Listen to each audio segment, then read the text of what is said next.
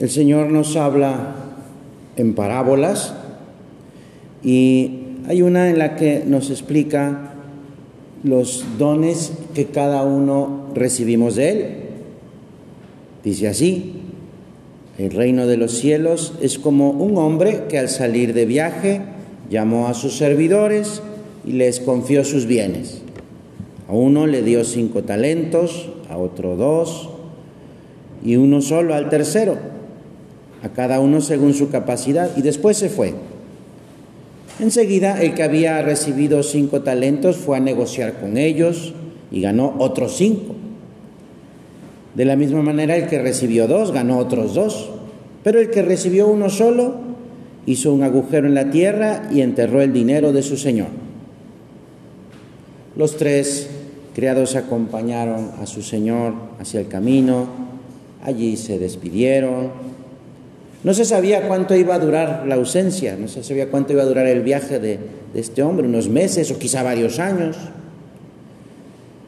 Pues mira, igualmente cada uno de nosotros no sabemos el tiempo que disponemos de vida. Lo que sí es cierto es que cada vez es menos. El talento no era propiamente una moneda, sino una medida que equivalía más o menos a 50 kilos de plata. En la antigüedad se conocía este término, el talento, como no sé si recuerdas aquellas balanzas, ¿verdad? como son dos platos, ¿verdad? Que están colgados en una barra horizontal y entonces pues eso se mide eh, eh, el peso de, se compara el peso de dos objetos, de dos cosas. Pues eh, el plato, los romanos le llamaban el talento, así se pesaban las, las mercancías. En aquel tiempo, en la antigüedad, pues lo que costaba un objeto, una mercancía, se calculaba por el peso. Entonces, tanto pesaba, tanto costaba. Y a partir de esta parábola que cuenta nuestro Señor y otras muchas versiones de más o menos la misma historia, comenzó a utilizarse la palabra talento para destacar una habilidad o una, un modo de hacer de las personas y que para esa persona es fácil de realizar esa acción. O sea, es una persona talentosa o tiene este talento. Y así hay personas a lo largo de la historia muy talentosas, que tienen muchos talentos y que han sabido aprovechar estos talentos incluso desde muy jóvenes. Uno de los más famosos es Mozart. Mozart, que cuentan que a los cuatro años de edad ya tocaba una especie de piano que se llamaba clavicordio. O sea, a los cuatro años ya tocaba y componía ya pequeñas obras. A los seis ya tocaba el violín y podía leer música en las partituras. Tenía una memoria también muy grande, entonces se aprendía de memoria lo que tocaba. Otro personaje de la historia que igual tenía muchos talentos era Gauss, un matemático, es quizá uno de los personajes que más ha influido en el campo de, las matemáticas y, de la ciencia. Desde muy pequeño este hombre, Federico Gauss, pues también tenía muchos talentos para los números, para las matemáticas y para los idiomas. Aprendió a leer solo, sin que nadie le ayudara.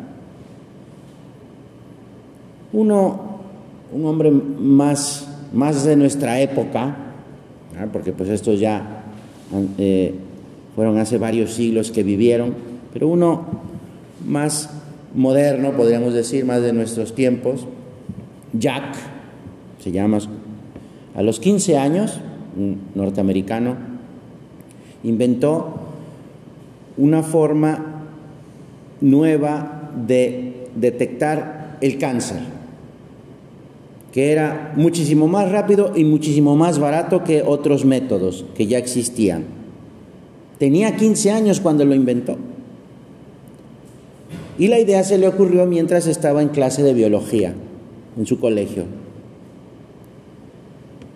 A los 20 años, pues ya tiene 20 años, se dedica a igual investigar en una universidad en Nueva York. Lo más curioso de esto es que este Jack eh, inventó este método, este sistema para detectar el cáncer, pues solamente usando Google, usando el buscador de Internet, y empezó así a buscar trabajos científicos sobre ese tema, y por Internet solamente, pues eh, empezó a investigar y empezó a pensar y, y encontró este, este método. Podríamos decir, bueno, pues así que chiste. Bueno, tú y yo hemos recibido talentos, muchos o pocos, yo diría que bastantes. Pues vamos a aprovechar estos talentos, eso es lo que nos está enseñando nuestro Señor en esta parábola. El que había recibido los cinco talentos, podemos imaginar que fue al mercado, fue a los bazares, fue a, pues, a comprar y a vender. Podemos pensar. En aquel tiempo que a lo mejor hizo negocios con mercaderes que traían sus mercancías en camellos, que venían de lugares lejanos, hizo negocios con, pues a lo mejor fue a, un puerto y ahí los barcos que llegaban con mercancía, pues también hizo negocios, compró y vendió. Y con sus cinco talentos dobló su riqueza, ganó otros cinco. Igual el que había recibido dos, ganó otros dos. En esta parábola el Señor nos enseña pues esa necesidad que tenemos tú y yo de aprovechar lo que Dios nos da hacer rendir los talentos que Dios me ha dado. Lo importante no es el número de talentos, ¿eh? Alguien puede decir, ah, pues yo solamente tengo un talento, soy bueno para una cosa. Bueno, pues no es cierto, ¿eh? No es cierto. Pero, pero bueno, pocos o muchos, lo importante es aprovechar esos talentos, desarrollarlos. El que había recibido un solo talento, continúa la parábola, fue, hizo un agujero en la tierra y escondió ese dinero de su señor.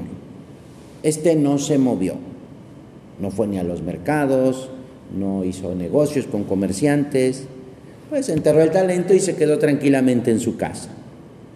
Pasado el tiempo, pues eh, en esta vida hay quienes ocupan sus días con su trabajo, y su dedicación, y esto lo hacen por amor a Dios. Pues este hombre pues usó, mal usó el tiempo, desaprovechó el tiempo. Pasó sus días, pero sin sentido. Pasado el tiempo, volvió el amo de aquellos siervos y les, y les hizo que rindieran cuentas. No olvidemos que nosotros también. Dios vendrá y pues nos dirá, ¿qué has hecho con tu vida? Nos preguntará, ¿qué tanto aprovechaste los talentos que te di? ¿Qué vamos a decir tú y yo? Ah, pues me diste cinco talentos y pues los desarrollé y tengo otros más. Aquí hay otros cinco talentos que he ganado. Cuando así le contestó aquel, aquel hombre que había recibido sus cinco talentos, su amo le dijo, muy bien, siervo bueno y fiel, puesto que has sido fiel en lo poco, yo te confiaré mucho. Entra en la alegría de tu Señor. Así también el que recibió dos talentos, pues, y vamos tú y yo a pensar, ¿verdad? Estamos hablando con nuestro Señor. No está en el sagrario en este momento, pero va a estar después de que eh, se celebre, celebremos la misa. Pero pues ya está aquí entre nosotros. Estamos hablando con nuestro Señor. Y podemos pues ya decir, bueno Señor, quizá podemos decirle, bueno Señor, a ver, enséñame un poquito más, muéstrame un poquito más, a ver cuáles son mis talentos, ¿verdad? Porque todavía no los encuentro muy bien, todavía no los tengo bien claro. Bueno, pues eso, eso será un primer paso. Y un segundo paso es decir, bueno, ayúdame Señor a aprovechar. ¿Qué más puedo hacer para yo aprovechar estos talentos que me das? Y ponerlos al servicio de los demás. Porque de eso se trata. Pero bueno, antes que hablar un poquito más de eso, en una ocasión una persona que sabía sacar provecho a su trabajo, un artista, un escultor, que hizo unas estatuas, unas estatuas, ¿ah? nueve estatuas de, mujer, todas del mismo tamaño y en distintas posiciones. Y un amigo suyo le preguntó, bueno, ¿qué representan esas nueve estatuas de esas mujeres? Entonces él dijo, las nueve musas.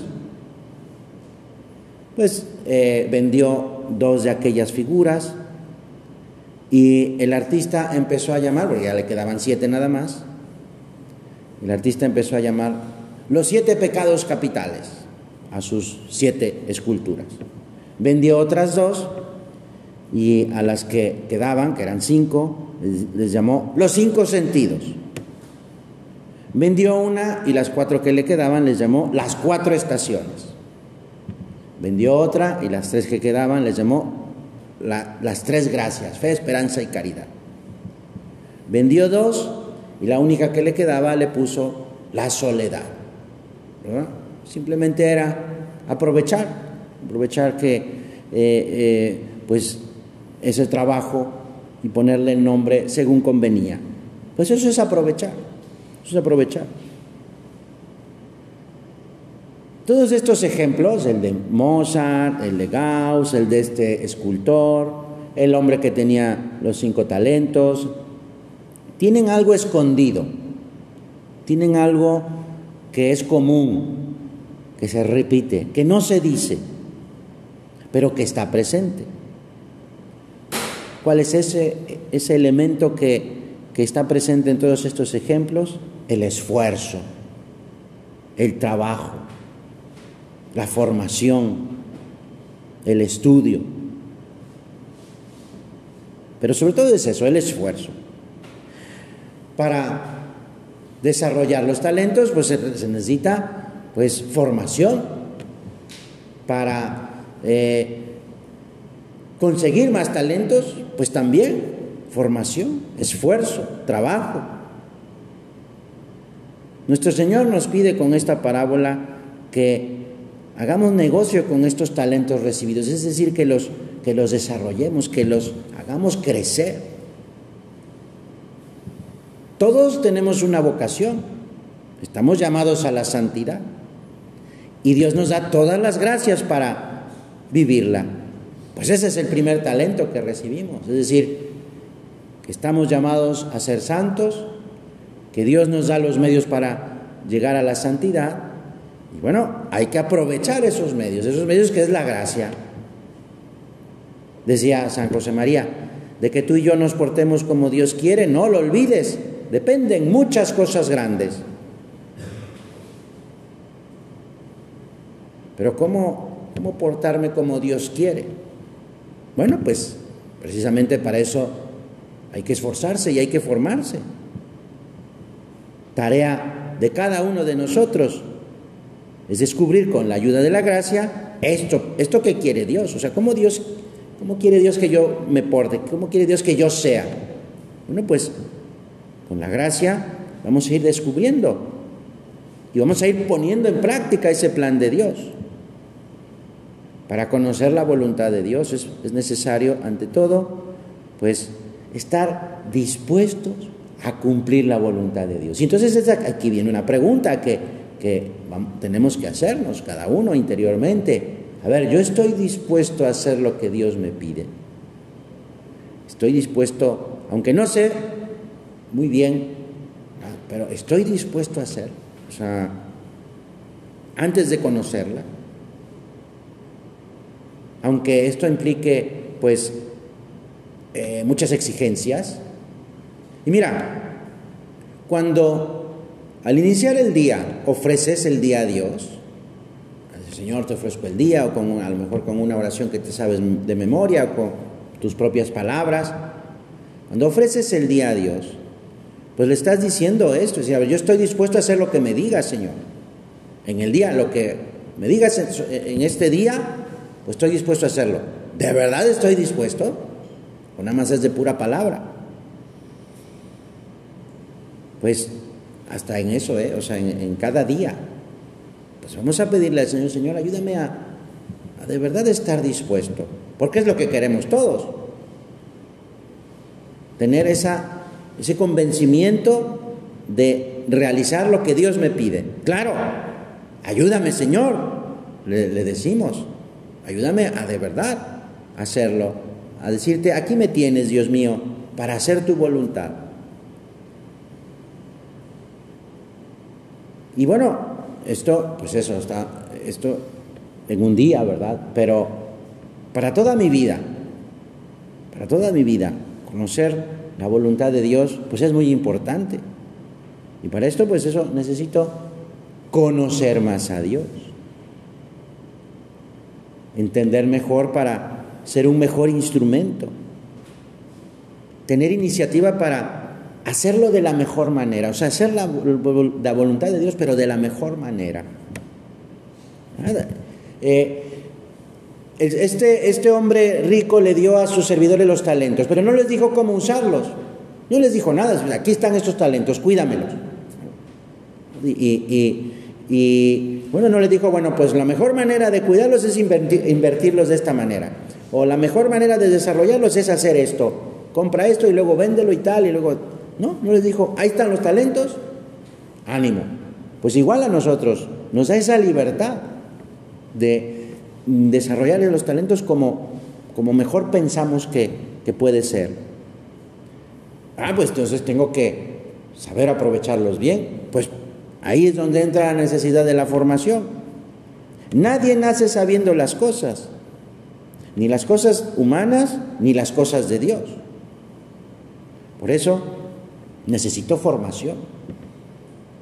Y la formación no termina nunca. No puedo yo decir, ya, estoy completamente formado. No, siempre es importante y necesario formarse.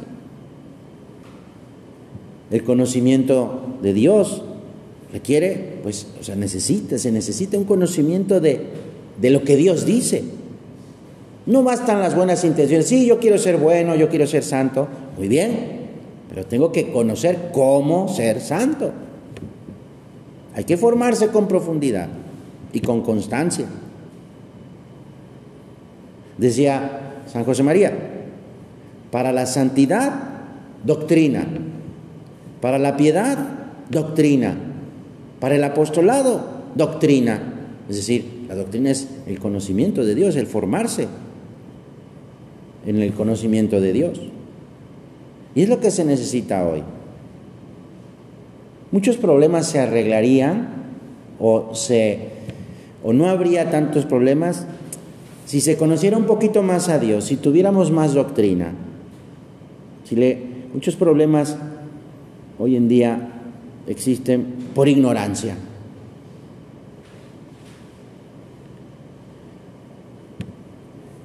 Nos equivocaríamos si pensásemos que, que pues Dios nos da así luces extraordinarias, decir, ah, tienes que hacer esto, ahora vas a estudiar esto otro, ahora eh, vas a hacer esto en el futuro, te vas a dedicar a esto, ¿no? O sea, mm, es por medio de también mi libertad y esa libertad utilizándola pues para conocer más a Dios,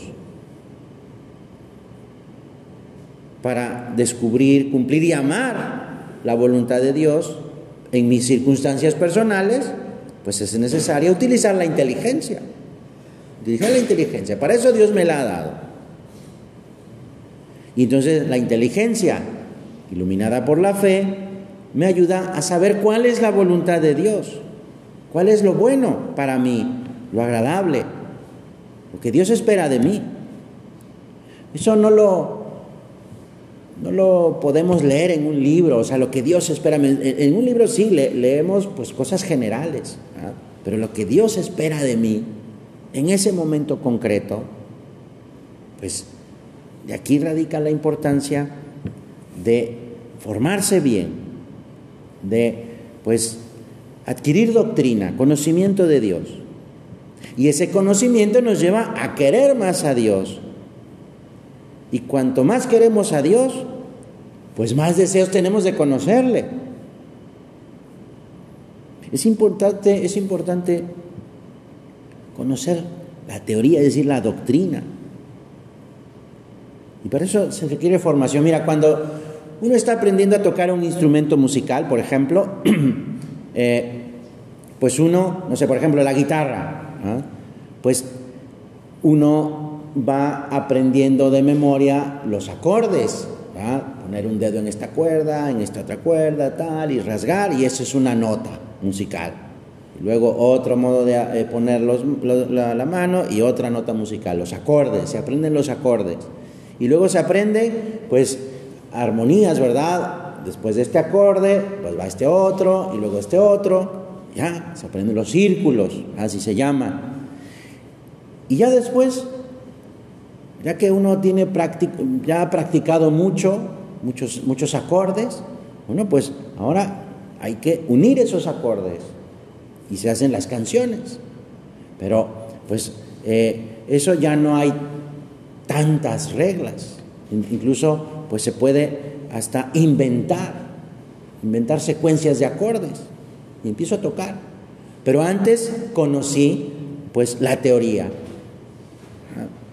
y así para muchas cosas, así para muchas cosas, sobre todo en cuestiones, por ejemplo, de arte, pues hay que conocer pues la teoría y ya en la práctica, pues ya yo voy haciendo en base a esa teoría, pues y eh, aprovechando pues eh, el ingenio o la creatividad.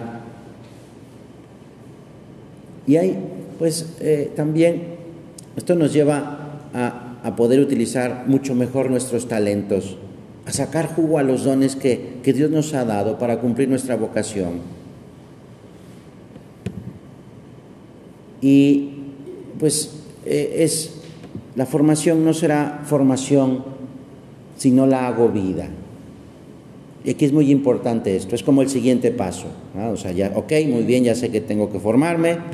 Lo siguiente que es, bueno, cuando yo estoy en un medio de formación, escucho unas ideas y ya, me puedo quedar con eso. Así ah, ya conozco mucho de Dios, ya conozco, sí, que los talentos, ¿verdad? Era una palabra que se usaba para medir y tal. Ah, muy bien. Ah, me puedo quedar con ese conocimiento, me puedo quedar solamente con la teoría. Pero si no la hago vida mía, pues no me sirve de nada. ¿Para qué? ¿Qué me importa a mí que el talento sea una balanza, una báscula. Más bien decir, yo cómo voy a aprovechar mis talentos, qué voy a hacer. Y para esto la formación que recibo, pues es muy importante que la piense, que la medite, que la asimile, que la lleve a mi oración y después que la ponga en práctica. Eso que me dicen en el círculo, en la meditación, Incluso cuando voy a confesarme y esos consejos que me dan en la confesión. Y para mí, ¿esto qué? Esta es la pregunta. Esta es la gran pregunta que tenemos que hacernos todos. Después de un medio de formación, a ver, ¿y esto para mí qué? ¿Cómo lo voy a vivir? ¿Cómo lo voy a concretar? Y buscar la respuesta con ánimo de encontrarla. Eso se llama hacer experiencia. Hacer experiencia. Sí, bueno, ok, me han dicho en este medio de formación sobre esta virtud. Ah, muy bien, que es una virtud, a la definición y tal, etcétera. ¿Y eso a mí qué? ¿Cómo voy a vivirla? O sea, eso, ¿cómo voy a aplicarlo a mí, a mis circunstancias personales, a mi forma de ser, en, mi familia, en mi casa. Eso es hacer experiencia. hacer tus propios argumentos. No porque me lo dice alguien, sino porque yo estoy luchando por vivir bien esto. Y también, claro, eh, tratar de concretar y pedir ayuda, por ejemplo, en la dirección espiritual. Pero sin preocuparse, porque pues es cuestión de intentar, es cuestión de, preguntar si no sé. Ayúdame, Señor, porque, eh, porque no sé cómo concretar esto. Me han dicho de, este, de esta virtud, pero pues no sé cómo. Dios les pregunto, a ver, dame pistas o dame consejos para ver cómo puedo yo pues vivir esto. Hacer vida lo que aprendemos en los medios de formación. Que eso que escucho me sirva para hacer mi oración. Y en mi oración decirle al Señor, Señor, a ver, ayúdame a, concretar yo cómo voy a vivir esto. Y después, de ahí surgirán los propósitos en la oración.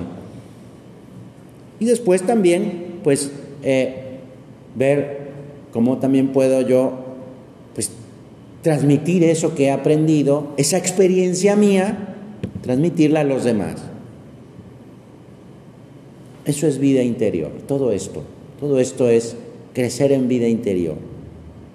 Todo esto es avanzar en nuestro camino a la santidad. Pues eh,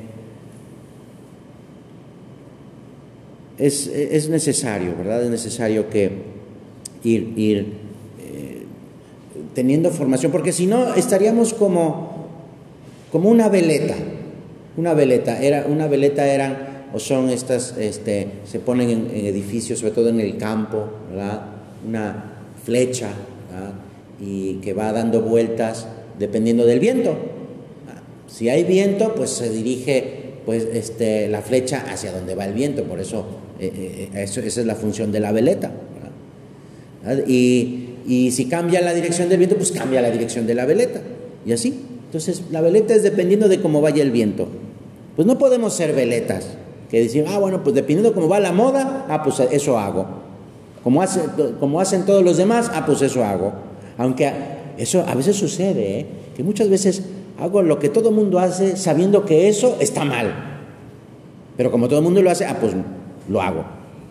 Pues eso, está, eso sería un absurdo. O sea, voy haciendo cosas que sé que están mal y, que como todo el mundo la hace, pues la tengo que hacer. No, no, para eso necesitamos la formación, para decir, a ver, no hago lo que todo el mundo hace, sino hago lo que es bueno, que por desgracia muchas veces no es lo mismo. Y sé que es lo bueno, pues porque estoy aprovechando la formación. Pues si nos basamos solo o principalmente en los sentimientos, ah, yo decido en base a los sentimientos, pues estaremos como veletas, porque los sentimientos cambian. Hoy estamos de buenas, mañana estoy enojado, eh, pasado mañana estoy triste. Entonces no habrá, no habrá convicciones profundas. Claro, los sentimientos ayudan, sí, pero que no sean solamente el modo de decidir como yo me siento. Pues como dice el refrán, sin espuela y freno no hay caballo bueno. el caballo pues requiere eso, espuela y freno, para dirigirlo, para eh, pues gobernarlo. Pues eso, los sentimientos también necesitan espuela y freno para y eso nos lo da la inteligencia. Pues